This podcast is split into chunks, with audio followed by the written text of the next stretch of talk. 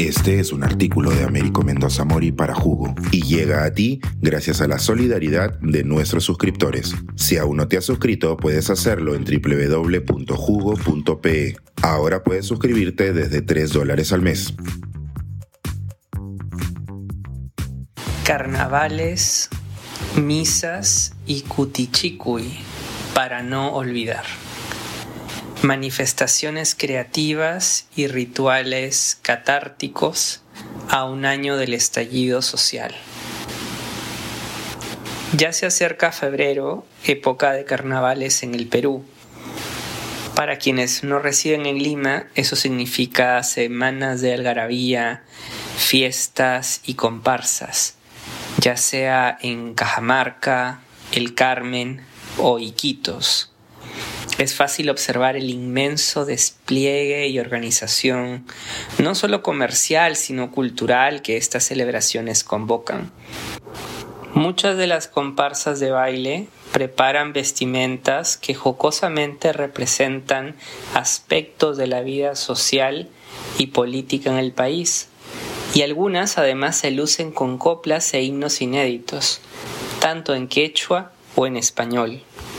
En quechua se les conoce como cutichicui, que literalmente significa hacer que vaya de vuelta, ya que al ritmo de un arpa o guitarra se arman duelos mediante las coplas y el canto.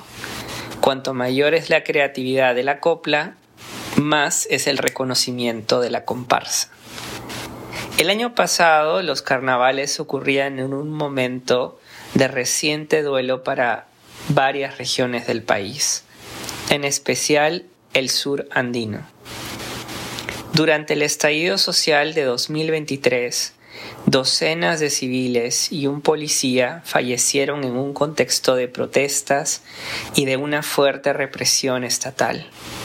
Celebrar en medio de la tragedia podría parecer una contradicción, pero en realidad operaban como espacios de catarsis colectiva y para visibilizar una crisis que muchos medios de la capital minimizaban o peor aún, tergiversaban.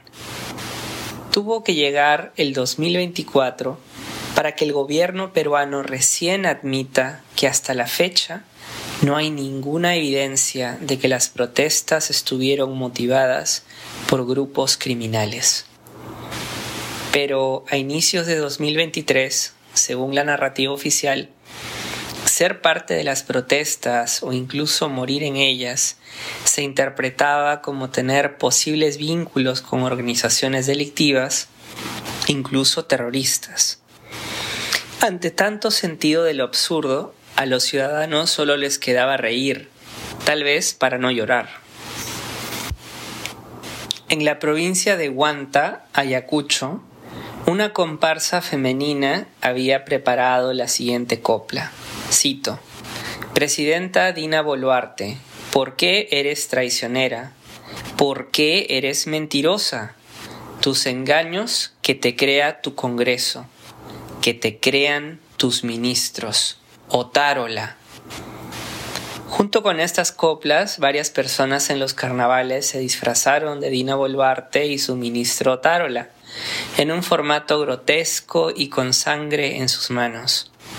Representaciones así se fueron sumando y fue la canción Esta democracia ya no es democracia, la que se convirtió en un emblema de muchas protestas durante el resto del 2023, principalmente en la región, para luego expandirse al resto del país e incluso entre peruanos en el extranjero.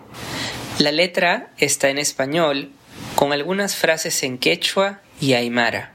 Cito: Dina Runa Sipig, Manan Munaikicho. Dina asesina, no te queremos en español.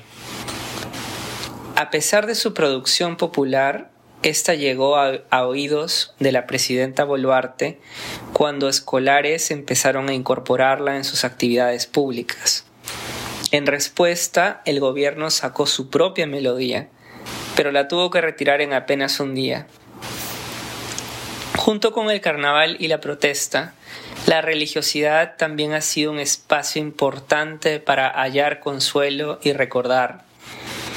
El 9 de enero de 2024 se realizó en Puno una multitudinaria misa en quechua, aymara y español, en la que varios de los familiares de los muertos tuvieron un espacio para recordar y nombrar a sus seres queridos. El altar en donde se celebraba la misa indicaba, cito, han matado a tus hijos, mamita Candelaria, en alusión a la popular devoción puneña por la Virgen de la Candelaria. También en Puno acaban de inaugurar un monumento en conmemoración a los muertos del estallido. Sin embargo, el ámbito judicial pareciera no recordar mucho lo ocurrido, a pesar del reclamo de familiares y organizaciones locales e internacionales, la búsqueda de justicia por los derechos humanos de los fallecidos todavía no llega. Ojalá que con el tiempo el Perú no caiga en un contexto de amnesia obligatoria, en palabras de Eduardo Galeano, sobre las muertes y desapariciones en la Argentina de los 70 sino en una búsqueda de justicia sobre nuestra historia reciente y la posibilidad de recordar y sanar nuestros capítulos oscuros. Suscríbete a Jugo y espía en vivo cómo se tramó este artículo. Nuestros suscriptores pueden entrar por Zoom a nuestras nutritivas y divertidas reuniones editoriales. Suscríbete en www.jugo.pe.